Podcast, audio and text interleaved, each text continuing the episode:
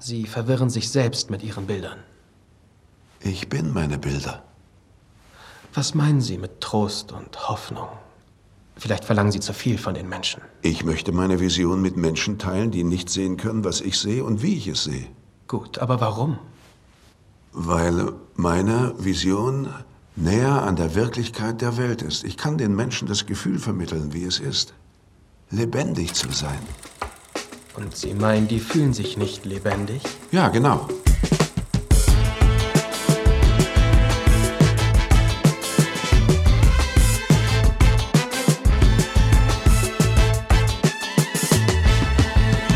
Ihr hört Shots, den kritischen Filmpodcast von Detektor FM. Heute mit Wolfgang M. Schmidt. Hallo. Daniela Ishorst. Hallo. Und Van Gogh an der Schwelle zur Ewigkeit von Julian Schnabel, der Film äh, für den Willem Dafoe in diesem Jahr für einen Oscar nominiert war. Ich bin Christian Eichler. Hi. Ähm, wir haben gerade schon vorher diskutiert, sagt man Julian Schnabel, sagt man Julian Schnabel. Der Deutschlandfunk sagt Schnabel, aber er ist äh, ein US-Amerikaner, also Schnabel ist wahrscheinlich auch erlaubt. Also wir werden das jetzt hier so ein bisschen versuchen, ähm, jeder zu machen und jede, wie sie möchte. Ähm, wir reden ja oft über Arthouse-Filme, aber diesmal haben wir einen richtigen äh, Kunstfilm tatsächlich hier ähm, vor uns, wobei wir schon mal über die Kunst des toten Mannes auf Netflix gesprochen haben. Aber äh, deswegen freue ich mich sehr, dass du heute dabei bist, Daniela, denn das ist schon so ein bisschen äh, dein, dein Fachgebiet, oder? Ja, also ich habe zumindest einen Kunst- und Kulturpodcast, muss aber zugeben, dass ich mich mit Van Gogh nicht so wirklich viel bisher beschäftigt habe. Deswegen war der Film ein Stück weit auch ein Geschenk. Also auch mich nochmal damit auseinanderzusetzen, wer Vincent van Gogh vielleicht sein kann. Das war bei mir auch so, wobei ich dann natürlich gemerkt habe, dass es schon hunderttausende Van Gogh-Filme vorher gab. Mhm. Ne? Aber für mich war es jetzt auch durch diesen Podcast auch nochmal eine Chance. Ähm, wie heißt der Podcast, den du sonst machst? Äh, Kunst und Horst. Und findet man wahrscheinlich überall. Genau. Spotify, iTunes, überall, genau. Aber ähm, nicht nur das, du hast auch ähm, eine Seite gegründet mit, die ich schon sehr oft benutzt habe, und zwar ist es ähm, podcasterin.org. Org. Worum geht's da? Ähm, Podcasterin.org ist eine Plattform, an der sich Podcasterinnen oder nicht-binäre Podcast-Personen ein Profil anlegen können. Und es freut mich natürlich, wenn es auch von der anderen Seite genutzt wird, denn wir möchten natürlich, dass die Frauen und Personen, die sich da ein Profil anlegen, auch eingeladen werden. Also sie melden sich mit ihrem Podcast an und dann können Menschen wie du auf sie zugehen und sagen, ey, ich bräuchte eine Gästin, hast du nicht Bock? mit mir im Podcast zu sprechen oder auch auf einer Veranstaltung mal eingeladen zu werden. Es geht hauptsächlich um Sichtbarkeit. Also dass man halt sieht, Podcast ist nicht so dass ich sage es jetzt mal, weiße Männer-Ding, für das es dann auch viele halten. Und deswegen haben wir im letzten Jahr angefangen mit dieser Plattform. Und es ist eine gute Hilfestellung für alle. Zum Beispiel ich ähm, war auch sonst nur hauptsächlich mit Filmen, also mit männlichen Filmkritikern befreundet oder erkannte welche und habe die dann angefragt, wollt ihr mit mir Shots machen und so. Und für mich war tatsächlich diese Hürde, okay, ich kenne gar nicht so viele ähm, Filmkritikerinnen zum Beispiel oder Frauen mit diesen Fachgebieten und deswegen hat es mir bis jetzt auch sehr ähm, geholfen. Ähm, Wolfgang, schön, dass du auch wieder dabei bist. Wie geht's dir? Mir geht's gut. Ich freue mich, dass wir über Van Gogh reden, weil Van Gogh für mich schon ein sehr bedeutender, wichtiger Künstler ist und ich auch ähm, manche ältere Filme gesehen habe über Van Gogh und äh, das auch mal ganz interessant ist, wie der Zugang von Julian Schnabel jetzt 2019 auf diesen Künstler ist. Willst du mal kurz erzählen, ähm, wer das ist, Julian Schnabel? Julian Schnabel ist 1951 in New York geboren und er ist zunächst einmal bildender Künstler. Er hat ähm, sehr viel gemalt, ist dadurch berühmt geworden und hat dann eine etwas spätere Karriere als Regisseur hingelegt. Und zwar aber da auch schon mit einem Porträtfilm über einen Künstler, nämlich über den Graffiti-Künstler Basquiat. Das war 1996. Dann folgte der viel beachtete und ausgezeichnete Film Before Night Falls. Dann 2007 der ebenfalls viel beachtete und auch noch ausgezeichnetere Film Schmetterling und Taucherglocke. Und jetzt hat er sich eben äh, nach einer langen Zeit und nach ein paar kleineren Projekten wieder auf der Leinwand zurückgemeldet mit Van Gogh. Und man fragt sich natürlich, wenn hier wir einen Film sehen, der quasi von Künstler zu Künstler ist, was äh, kann der Zuschauer da mitnehmen oder beziehungsweise kann der Zuschauer auch erkennen, ob es da irgendwelche Parallelen gibt zwischen dem äh, malerischen Schaffen von Schnabel und Van Gogh. Und da würde ich sagen, ähm, beim Film ist das vielleicht erstmal nicht so. Darüber können wir ja noch diskutieren, also wie nahe er da tatsächlich der Malweise von ähm, Van Gogh kommt. Was man aber sagen kann, ist, dass ähm, die, ja, man kann sagen, neo-expressionistischen Gemälde von Schnabel tatsächlich ähm, ein bisschen Anleihen nehmen an dem Werk von Van Gogh. Und zwar malt Julian Schnabel, dadurch ist er berühmt geworden, eben auf äh, äh, zerstörtem, zertrümmertem äh, Porzellangeschirr. Das ist aufgeklebt auf die Leinwand und darauf malt er. Und dadurch hat, das, hat diese Leinwand eine besondere Plastizität. Und das stellt Van Gogh eigentlich her durch den unglaublich pastosen Farbauftrag. Und so, wenn man mal diese Bilder ein bisschen miteinander vergleicht, gar nicht so sehr die Motive, aber die Art äh, der, der Struktur, dann sieht man da doch sehr deutliche Parallelen. Insofern bietet sich an, dass äh, Schnabel jetzt eben Van Gogh einen Film widmet. Und Daniela, ich habe dich kurz mal äh, vorher gefragt, ob du ähm, eine Zusammenfassung äh, machen könntest für uns, für, also für alle, die den Film nicht gesehen haben. Könntest du mal kurz erklären, was wird da ungefähr abgebildet? Ja, also ähm, wir sehen die letzten zwei Jahre von dem Leben von Vincent van Gogh. Es geht also nicht um seine, sein komplettes Leben, sondern wirklich nur um die letzten, gut letzten zwei Jahre. Ähm, es startet damit, dass Van Gogh immer noch relativ erfolglos ist und sich auch sucht in seiner Arbeit ähm, und nach Aal geht. Und das wird so als seine größte Schaffenszeit eigentlich äh, bezeichnet.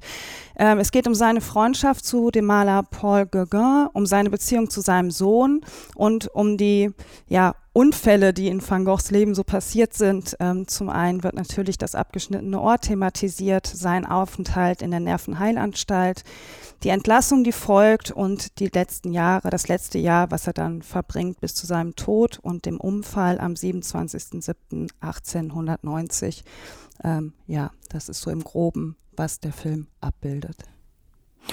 Genau, und dieses abgeschnittene Ohr ist ja etwas, das jeder irgendwie kennt, auch jeder, der noch nicht mal ein Bild vor Augen hat, wenn er an äh, Van Gogh denkt oder überhaupt weiß, wie seine Gemälde aussahen, weiß natürlich, ja klar, das ist doch der, der sich das Ohr äh, abgeschnitten hat. Aber das ist ähm, auch in der Wissenschaft und in der Forschung durchaus äh, umstritten, wie es eigentlich zu diesem Vorfall äh, gekommen ist. Und äh, bevor wir jetzt über den Film diskutieren, in dem, wie du es ja gerade schon gesagt hast, Paul Gauguin auch eine wichtige Rolle spielt, hören wir ein äh, Interview Interview, das ich geführt habe zur Frage mit dem Ohr.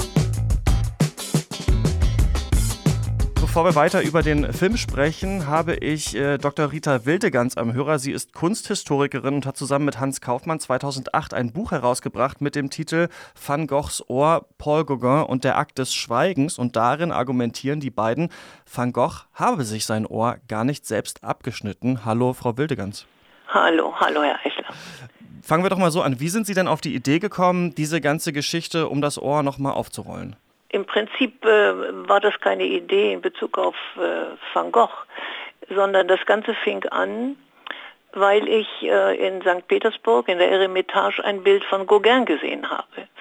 Und äh, dieses Bild von Gauguin, das hat meine Aufmerksamkeit erregt, weil es eigentlich untypisch war für Gauguin.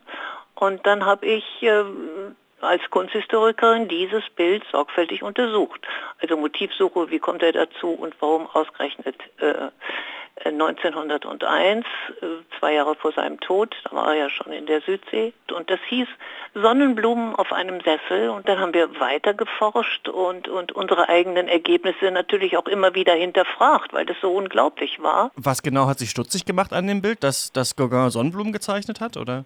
Es war die Art, wie diese Sonnenblumen gemalt waren, denn es waren ähm, sehr nachlässig, hat Gauguin das irgendwo in so einem, Sess in so einem Korb und dieser Korb stand auf einem Sessel drapiert, aber hinter diesem Korb erhob sich sehr drohend eine Sonnenblume, die äh, letztendlich abgestorben war, sehr morbid, ganz riesig und groß und mitten in diesem in diesem Fruchtkorb äh, stachte mich ein Riesenauge an.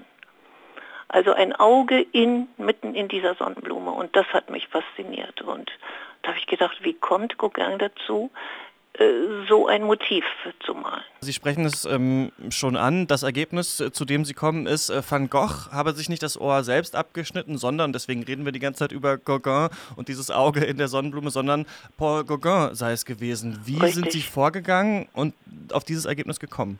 Naja, ich habe, wie gesagt, Motivsuche gemacht. In welcher Beziehung stand Gauguin zu äh, Van Gogh? Wann haben sie sich getroffen? War, waren sie tatsächlich befreundet? Waren sie nicht befreundet? Wann waren sie zusammen in Arles? Das war ja die einzige Zeit, in der sie zusammengelebt haben. Übrigens nur drei Monate. Und dann ist dieser Aufenthalt letztendlich äh, ja, mit einem Fiasko geendet. Was war denn die Beziehung zwischen ähm, Van Gogh und Gauguin? In dem Film, über den wir sprechen, nimmt die auch eine einigermaßen große Rolle ein. Da ist, ist von einer ja, wie so Freund, es wirkt wie so eine freundliche Feindschaft. Also sie, sie, glauben eigentlich an unterschiedliche Ideale in der Malerei, sind sich aber ja. wohlgesonnen. Wie war das denn in echt? Äh, das ist richtig. Sie glauben an unterschiedliche Ideale, aber äh, Van Gogh sagt in seinen Briefen an Theo, also die Luft ist äh, elektrisch geladen. Also es war in dem Sinne nie eine spannungslose Freundschaft, sondern das sind zwei Charaktere aufeinandergestoßen und das Ganze war, war, naja, also wie gesagt, die Luft war elektrisch geladen und es musste dann zu einem Knall kommen. Es, es, die Eskalation war äh, am 23. Dezember dann, nach drei Monaten. Und ähm, in dieser Nacht ist eben dieses Unglück passiert mit seinem Ohr und Gauguin ist Hals über Kopf abgereist nach Paris und hat Van Gogh nie, nie wieder gesehen. Im Film wird so interpretiert, dass weil Gauguin abreist, ähm, Van Gogh sich das Ohr abschneidet, weil er seinen Freund ähm, verliert. Aber Sie sagen, da hat es einen, einen Streit gegeben? Ja, das hat zweifellos einen Streit gegeben. Und äh, Tatsache ist, dass nach diesem Streit ein Ohr fehlte. So, und natürlich haben wir dann überlegt, wie sah dieser Streit aus? Was hat sich da abgespielt? Ähm, ich glaube, es war auch mehr so ein homoerotisches Verhältnis, was die beiden hatten. Und Van Gogh wollte auf keinen Fall, dass Gauguin abreiste. Er hatte viel investiert. Er hatte seinen Bruder Theo gebeten, sehr viel Geld zu investieren in die, in die Möblierung. Er hatte das Gelbe Haus gekauft und er wollte ein, ein, eine Ateliergemeinschaft mit Gauguin aufstellen. Aber das funktionierte halt nicht und, und Van Gogh war verzweifelt, als äh, Gauguin gesagt hat, also ich reise ab und das ist, äh, unsere Zeit ist hier beendet. Warum hat denn Gauguin diese Geschichte dann aufgetischt, dass Van Gogh ähm, wahnsinnig sei und sich das ähm, Ohr selbst abgeschnitten hat, zumindest nach ihrer Interpretation, einfach um sich selbst aus der Affäre zu ziehen, ja? Ja, natürlich, das war reiner Selbstschutz. Das war reiner Selbstschutz. Sie bezeichnen Van Gogh ja auch im Buch, also wirklich aber auch als, als, äh, als Lügner. Also war das so ein verlogener Charakter? das ist eine gute Frage. Das ist eine sehr gute Frage. Also wenn man anfängt, Gauguins Charakter zu untersuchen, äh, dann schaut man in Abgründe. Und das war auch alles neu für uns, während wir das Ganze untersucht haben. Aber die wichtigste Charakterisierung gibt äh, Charles Maurice. Das ist ein Journalist aus dem Mercure de France. Der sagte, dieser ganz große Maler war ein glänzender Fechter. Sein scharfer Blick und seine ständige Geistesgegenwart, das sofortige Erwachen seiner Intelligenz. So, und all diese Charakterisierungen haben uns natürlich elektrisiert. Und dann haben wir untersucht, konnte Gauguin in Arles diese Tat vollbringen, hatte er Waffen und so hat sich eins äh, auf dem anderen aufgebaut. Also Gauguin war Fechtmeister, er war Maître d'Armes Civil. Er hat äh, sehr lange, äh, bevor er nach Arles ging, seinen Lebensunterhalt durch Fechtunterricht äh, verdient. Und das waren alles für uns völlig neue Dinge und wir konnten sie dann in einen Zusammenhang bringen mit der Tat. Warum hat Van Gogh das nicht erzählt, wenn das so war? Ja, das ist, äh, das ist wirklich eine Frage, die, die eminent ist in diesem Zusammenhang. Also er hatte erstmal eine, eine hohe äh, Auffassung von Freundschaft. Er hielt weiter an Gauguin fest, weil er hoffte, hinterher, nachdem er aus dem Krankenhaus entlassen worden war, wieder mit Gauguin zusammenleben zu können. Diese, naja, diese Vereinbarung, dass beide schweigen, die ist schriftlich niedergelegt worden. Das ist ein Beleg, das ist eine belastbare Quelle. In der Nacht ist, das, äh, ist der Satz gefallen, äh, vous êtes taciturne, mais je serai aussi. Also ich werde schweigsam sein, aber du auch. Und Gauguin hat ein Jahr oder ein paar Monate vor seinem Lebensende, ja, wenn man so will, eine Autobiografie geschrieben. Und dann fängt er an, Ich musste Umwege gehen, um nicht im Gefängnis zu landen. Und dann schreibt er, bei Van Gogh edlem Charakter kann ich, der ich ein Mensch mit versiegelten Lippen bin, mich nicht beklagen. Und dann kommt, es geschah im Schrecken einer finsteren Nacht. Das ist sehr interessant. Wie sind denn diese Ergebnisse von Ihnen dann in der Kunstwelt ähm, aufgenommen worden? Gemischt sehr gemischt. Ähm, es gibt äh, Kunsthistoriker, die also uns beglückwünschen, aber ähm, die Damen und Herren von dem Van Gogh Museum in Amsterdam ignorieren diese wissenschaftlichen Erkenntnisse, obwohl unsere These nicht zu widerlegen ist. Unsere These ist nicht zu widerlegen, denn die althergebrachte These ist letztendlich einfach eine Behauptung, die nicht zu belegen ist. Es ist eine Behauptung von Gauguin, er sagt, es war so, er hat sich das Ohr abgeschnitten mit dem Rasiermesser in dieser Nacht. Es gibt keine weiteren Zeugen. Aber Gauguin war ja auch überhaupt nicht dabei. Er ist nach eigener Angabe ist, hat er ja in einem Hotel übernachtet. Sagt die Kunsthistorikerin Rita Wildegans. 2008 hat sie zusammen mit Hans Kaufmann das Buch Van Goghs Ohr, Paul Gauguin und der Pakt des Schweigens im Osburg Verlag veröffentlicht. Das Buch ist leider mittlerweile vergriffen, aber eine Zusammenfassung der Ergebnisse gibt es auf der Website Website vangochsir.com. So viel also zum Hintergrund und zum Ohr. Ähm, Wolfgang, ich fand es ganz witzig. Über dich wird ja auch so eine Doku gedreht. Ich habe den, äh, den Trailer auf YouTube ähm, gesehen und da sagst du, daran musste ich denken in Vorbereitung auf diesen Podcast, dass man sich bei großen Künstlern ja immer nur ähm, oder oft so mit den Stories hinter deren Leben beschäftigt und gar nicht tatsächlich mit der Kunst. Die Menschen reden immer, zum Beispiel bei Van Gogh jetzt darüber, wie war das eigentlich mit dem Ohr, aber gar nicht darüber, was hat er eigentlich ähm, gemalt. Wie fandst du denn, ist es jetzt in diesem Film gelungen? Geht es da wirklich um die Malerei?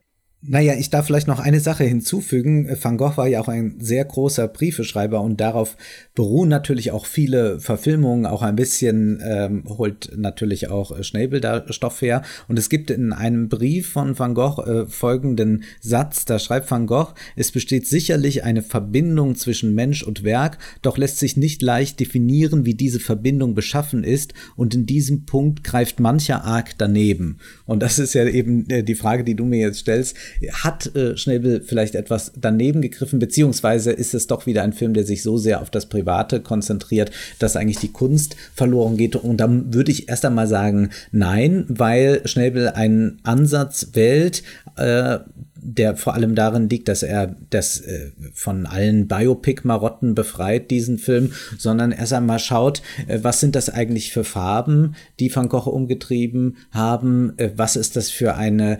Naturauffassung, eine Natur, die ihn inspirierte zu diesen Gemälden, aber auch eine Natur, die ihn einlud, dort seine Bilder zu malen. Und das stellt er zunächst einmal alles dar. Also man lernt schon sehr viel auch darüber, wie Van Gogh gearbeitet hat. Und es geht jetzt nicht darum, von irgendwelchen äh, Streitereien mit Freunden oder Affären mit Damen nur zu erzählen, sondern das ist schon erst einmal der Versuch, tatsächlich dem Werk näher zu kommen. Wie hat dir denn an sich der Film gefallen? Ja, da ist eben die Frage, gelingt ihm dieser Versuch? Und dann würde ich doch meine Zweifel haben. Also es ist natürlich ein ganz frischer Blick und der ist überhaupt nicht vergleichbar mit äh, dem berühmten Film äh, mit Kirk Douglas von 1956 von Vincente Minelli, der natürlich so Classical Hollywood erzählt mit äh, dramatischen Gesten, alle Pathosformeln des Hollywood-Kinos aufgreift, aufruft, um dieses Künstlergenie dann darzustellen. Das macht hier Schnabel natürlich nicht, aber ich frage mich, ob man mit dieser Handkamera, mit dieser äh, Wackelästhetik, auch mit diesen diesen starken Farbfiltern, die drüber gelegt werden, um den Gemälden nahe zu kommen oder beziehungsweise um Kontraste herzustellen, ob man damit tatsächlich ähm, diese Werke und diesen Geist dieser Werke einfangen kann. Ich habe mich dann doch bisweilen daran erinnert gefühlt, als würde ich hier eine Instagram-Story von irgendeinem Influencer verfolgen. Und ich muss sagen, dass mir bis auf ein paar Tatsachen wiedergemalt wurde und ein paar Dialoge mit Gauguin zum Beispiel oder mit äh, dem, dem Bruder Theo, doch alles sehr weit weg blieb und ich nicht äh, davon überzeugt bin, dass er wirklich den, äh, de, den, den Kern der Werke mit diesem Film getroffen hat. Wie ging es dir da, Daniela? Ähm, ich Ja, äh, ich bin jetzt, höre gerade noch ganz gespannt zu. Ähm, ich habe in diesem Jahr schon unfassbar viele Filme im Kino gesehen und ähm, merke, dass ich so ein bisschen aus einer anderen Richtung komme ganz oft. Ich gehe ja auch unfassbar viel ins Theater und ich bin immer sehr interessiert an Bildern. Also mich interessiert die Inszenierung eines Films. Wie sind die Farben? Was sehe ich alles? Und ich bin aus dem Kino rausgegangen und habe gedacht, ich habe heute einen filmischen Bildband über Vincent van Gogh gesehen. Und mich hat dieser Film unglaublich berührt. Ich mochte gerade am Anfang, ich weiß gar nicht, wie lange es geht, so 20 Minuten vielleicht. Es ist ja noch sehr unruhig mit der Kamera. Das beruhigt sich mhm. ja mit der Zeit ein bisschen. Ähm, habe ich schon gedacht, oh Gott, jetzt geht gleich der halbe Kinosaal. Es blieben aber alle sitzen. Ähm, und ich habe gerade die Arbeit mit der Kamera und eben auch mit den Farben. Das hat mir unglaublich gut gefallen. Ähm, ich bin jetzt natürlich nicht die Kennerin, was Vincent van Gogh angeht. Ähm, wenn Julian Schnabel aber Influencer sein wollte, ist ihm das gelungen. Ich habe mir nämlich zwei Tage später zum Beispiel das erste Buch mit den Briefen gekauft, äh, um mich jetzt auch nochmal mit Vincent van Gogh ein bisschen mehr zu beschäftigen. Also gerade dieses Unruhige am Anfang und auch diese Farben, die immer wieder so extrem auch auftauchen, die Naturszenen. Ich hätte William Defoe stundenlang dabei zugucken können, wie er durch Felder streift und das passende Motiv sucht. Also ich fand den Film unfassbar gut. Julian Schnabel hat ja seinen Kameramann auch einfach irgendwann losgeschickt, auch tatsächlich in Van Gogh Montur mit dem Hemd und dem Hut auf und gesagt, mach das mal, leg dich mal in die Felder, ähm, nimm mal diese Aufnahmen irgendwie auf, versuch dich mal wie Van Gogh zu fühlen. Und mir hat das auch gefallen. Und ich kam auch, also Wolfgang, du hast es auch schon gesagt am Anfang, man kennt ja die, so diese Biopic-Marotten mittlerweile und weiß, dass man jedes Leben, egal wie interessant äh, es auch war, äh, in Hochglanz, ekligem Biopic-Schmuh auch verpacken kann. Und dann am ja. Ende denkt man sich, oh Gott, äh, bleibt mir weg mit diesen, mit diesen Menschen. Ich möchte mich nicht mehr mit denen beschäftigen. Ich weiß noch, ganz schlimm fand ich persönlich ähm, die Imitation Game über Alan Turing oder ähm, die Entdeckung der Unendlichkeit über Stephen Hawking, bei denen ich so das Gefühl hatte, okay, es geht hier wirklich nur um das Privatleben und was die Leute eigentlich geleistet haben, das taucht wirklich nur im Nebensatz irgendwo auf. Und da war ich auch erfrischt, als ich diesen Film gesehen habe, weil ich dachte, ah nee, okay, es geht ja tatsächlich am Anfang zum Beispiel darum, wie sie so eine Kunstgruppe gründen wollen, die sich gegenseitig finanziell unterstützt und Gauguin dann sagt, das ist mir alles zu blöd, ich hau ab. Äh, nach Madagaskar ist es, glaube ich. Und also ich hatte das Gefühl, es geht hier schon um das Leben des Künstlers und es geht auch schon um die Frage, was soll eigentlich die Kunst, wie kommt die Idee zum Künstler, was so, macht der Künstler überhaupt oder gerade auch Van Gogh, was wird von ihm bleiben? Und dann ist nur die Frage, finde ich, wenn man so weit ist oder als ich so weit war und dachte, das finde ich eigentlich alles toll, sagt der Film dann eigentlich so viel Intelligentes zur Kunst und zu Van Gogh? Und da ging es mir eben auch wahrscheinlich anders als dir, Wolfgang. Ich weiß nicht so viel über Van Gogh. Ich habe die Briefe nicht gelesen. Ich weiß nicht, was, was da drin steht. Ich habe nur eben vorhin das Interview geführt äh, mit Frau Wildegans und diesen Film gesehen und mich so ein bisschen nachgelesen. Und da, mir hat das jetzt so gereicht, um mich diesem Thema anzunähern. Aber ich finde auch diese also was der Film dann sagt, ja, man muss in der Natur sein und es spüren und dann kommt es schon äh, auf die Leinwand. Oder ich bin ja auch eigentlich wie Jesus, ich mache Kunst für Menschen, die äh, nach mir kommen. Das ist auch ein bisschen platt alles, hatte ich so dann am Ende das Gefühl. Ja. Um nicht zu sagen Kitsch, jetzt muss man sagen, natürlich haben diese Briefe auch den hohen Ton, aber das ist nochmal was anderes, wenn das so in Dialoge verpackt wird. Mein Problem ist vielleicht auch eher, dass ich es fast anmaßend finde und noch gar nicht genau greifen kann, warum, wenn sich jemand jemand heute überlegt, ich möchte eigentlich in den Kopf von Van Gogh hineinkriechen und möchte seine Perspektive auf die Welt einnehmen. Das macht der Regisseur natürlich auch in Schmetterling und Taucherglocke, wo es ja um einen Mann geht, der unter dem Locked-In-Syndrom leidet und wir sehen dann äh, sozusagen aus ihm heraus die Welt. Und das passiert jetzt eben mit Van Gogh auch. Was ist das für ein anderer Blick auf die Welt, der überhaupt solche Bilder produzieren kann?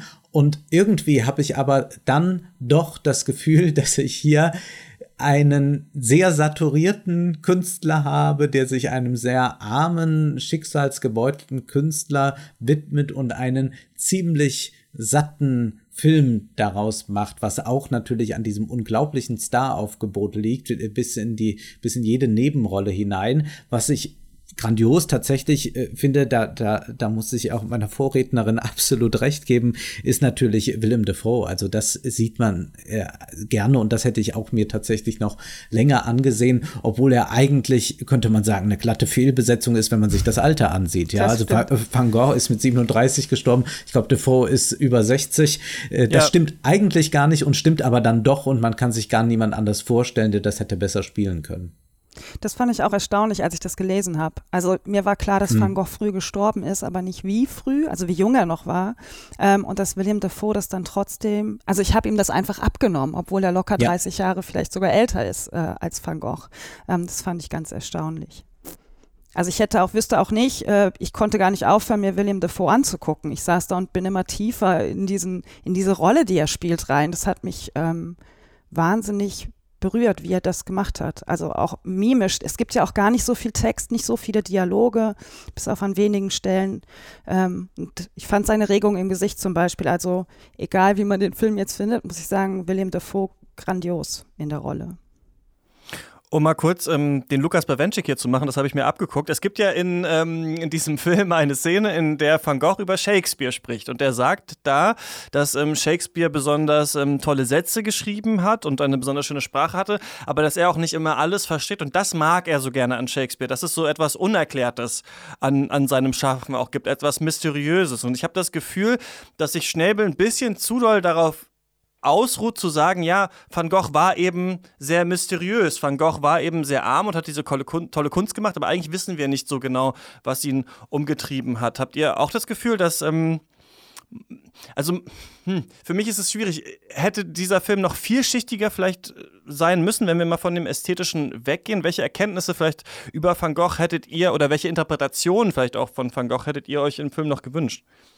Naja, das ist halt äh, ein bisschen paradox. Also einmal gibt es diese ja fast autopoetische Aussage eben mit diesem äh, Verweis auf Shakespeare und dass man das natürlich immer als Regisseur vorschieben kann. Ja, am Ende verstehen wir es gar nicht. Aber die Kamera sagt uns ja ganz klar, wir blicken jetzt mit Van Gogh auf die Welt und das ist eben die ein unordentlicher Blick, ein äh, hypernervöser Blick, ein Blick, der äh, dafür sogar sorgt, dass wir mal äh, alles nur seitlich sehen. Also so wird das ja auch dann auf der Leinwand eingefangen und zugleich aber dann, dass wir dann doch äh, es nicht verstehen können und wir bekommen es aber die ganze Zeit gezeigt. Das finde ich etwas paradox, diese Geschichte. Man kann sich dem natürlich ganz anders nähern. Also Robert Altman hat ja so eine Miniserie über Theo und Vincent van Gogh zusammen äh, gemacht und da geht es vor allem um den Kunstmarkt. Also das ist eine Möglichkeit, wenngleich ich jetzt diese Altman-Produktion auch nicht so wahnsinnig empfehlen kann. Oder man kann natürlich auch versuchen, äh, wie dieser Film Loving Vincent es getan hat,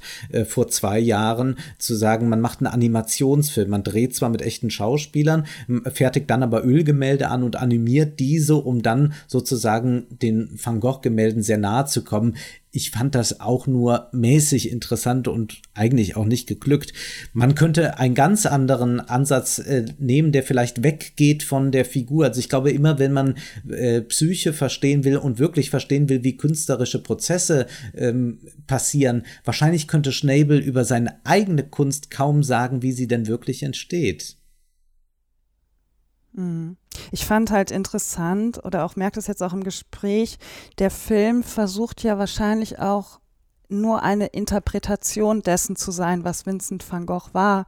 Mhm. Und diese Annäherung finde ich eigentlich ganz interessant, dass sich ein bildender Künstler einem anderen bildenden Künstler mit einem Film annähert äh, und interpretiert. Also ich habe jetzt nirgendwo gelesen, dass er zum Beispiel Wert darauf legt, dass es sich tatsächlich um ein Biopic handelt. Ich sehe den Film eigentlich auch nicht als Biopic. Ich sehe ihn eher als eine Interpretation über die Kunst und den Menschen Vincent van Gogh, über das, wie er die, wie die Bilder entstanden sind, wie er die Welt gesehen hat deswegen mhm. mochte ich es eigentlich sehr. Ich habe ganz oft Probleme, wie Vincent van Gogh rezipiert wird. Das nervt mich ganz häufig wahnsinnig.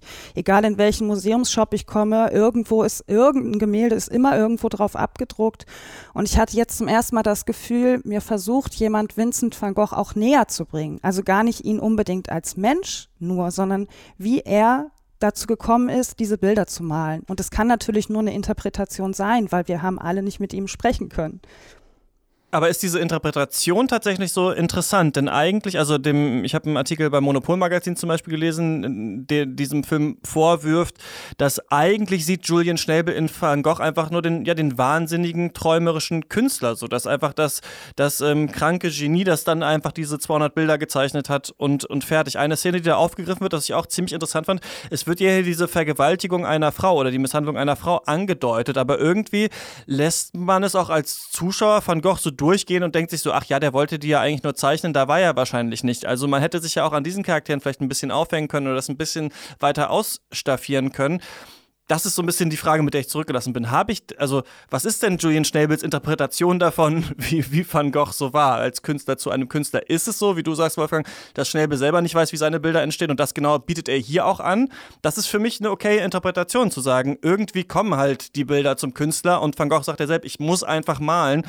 Ich glaube nur, wenn man mehr möchte, dann ist der Film nichts für einen. Ja, das sind am Ende die Aporien des Geniekults, wo man auch vielleicht gar nicht mehr so rauskommt. Weil natürlich ist durch das abgeschnittene Ohr der äh, Van Gogh eigentlich der, der Künstler schlechthin geworden, also der, in dem sich Genie und Wahnsinn vereint. Und das kann man sagen, reproduziert natürlich auch einen Film wie der mit Kirk Douglas, aber auf eine andere Weise reproduziert dieses Klischee, muss man ja sagen, auch Julian Schnabel. Und das ist natürlich auch dann äh, eine lange Rezeptionsgeschichte. Und wenn man eben dann ein bisschen genauer auf äh, die Sache draufschaut und auch äh, moderne äh, kunsthistorische Interpretation sich ansieht, dann war das eben nicht alles nur so von einem äh, Träumer, der durch die Natur sprang und dann im Wahn diese Bilder gemalt hat.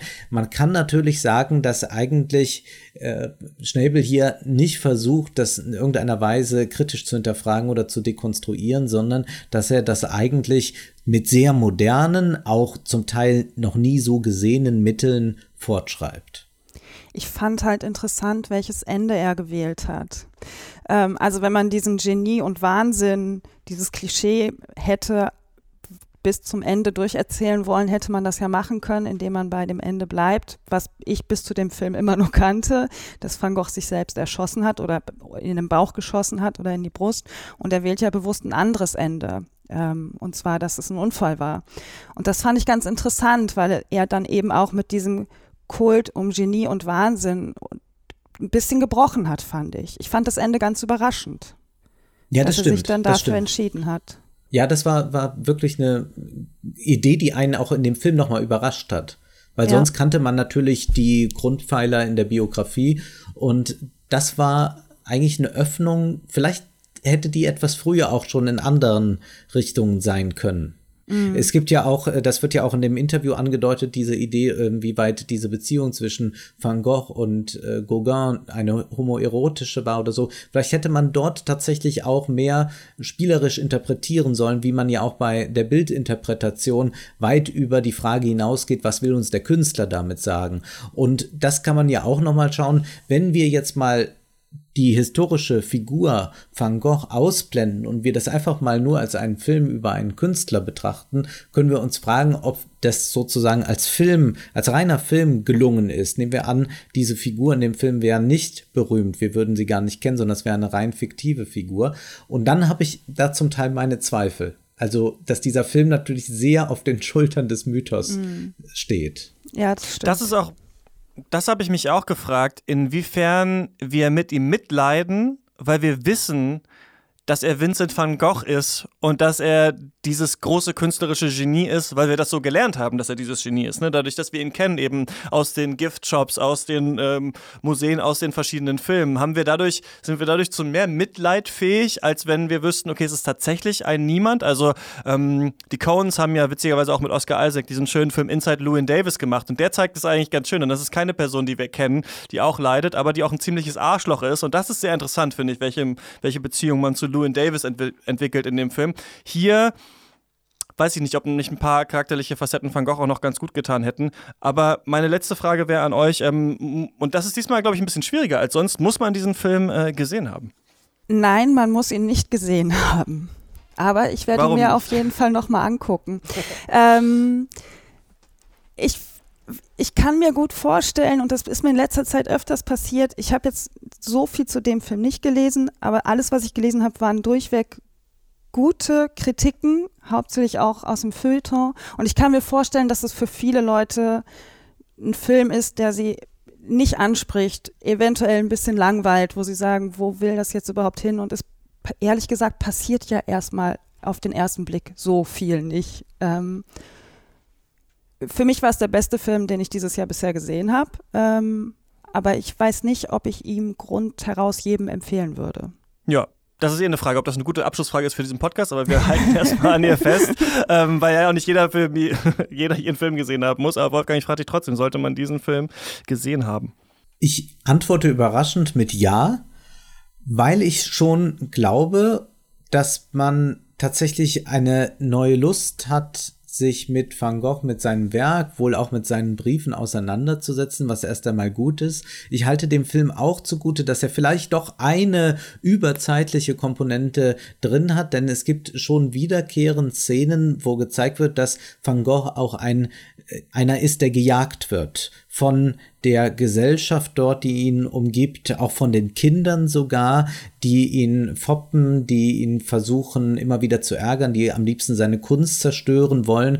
Und das lässt einen natürlich immer wieder fragen, welche äh, Position eigentlich einem Künstler in der Gesellschaft zukommt, inwieweit er ein Randständiger bleibt, bleiben muss, damit vielleicht so große Kunst entsteht oder dass es sozusagen immer schon auch ein widerständiger Akt ist, überhaupt Kunst zu produzieren, weil weil eigentlich viele Menschen Kunst hassen. Das sind eigentlich Fragen, die mich dann doch auch berührt haben. Ich würde aber zugleich sagen, man sollte sich diesen Film ansehen, sollte dann vielleicht doch, ich schäme mich nicht, das zu sagen, den Film mit Kirk Douglas sich einmal ansehen, ist halt Classical Hollywood und dann schleunigst in ein Museum und sich das ein oder andere Gemälde von Van Gogh ansehen. Ich denke auch, man sollte sich diesen Film schon anschauen, weil ich glaube, dass für beide Gruppen, die ihn dann vielleicht unterschiedlich finden äh, werden, trotzdem äh, da was zu holen ist. Für die Van Gogh-Kenner ist es eigentlich eine ganz schöne Abhandlung über sein Schaffen, den, in, dass die nochmal herein interpretieren können, die schon mehr über Van Gogh wissen, hey,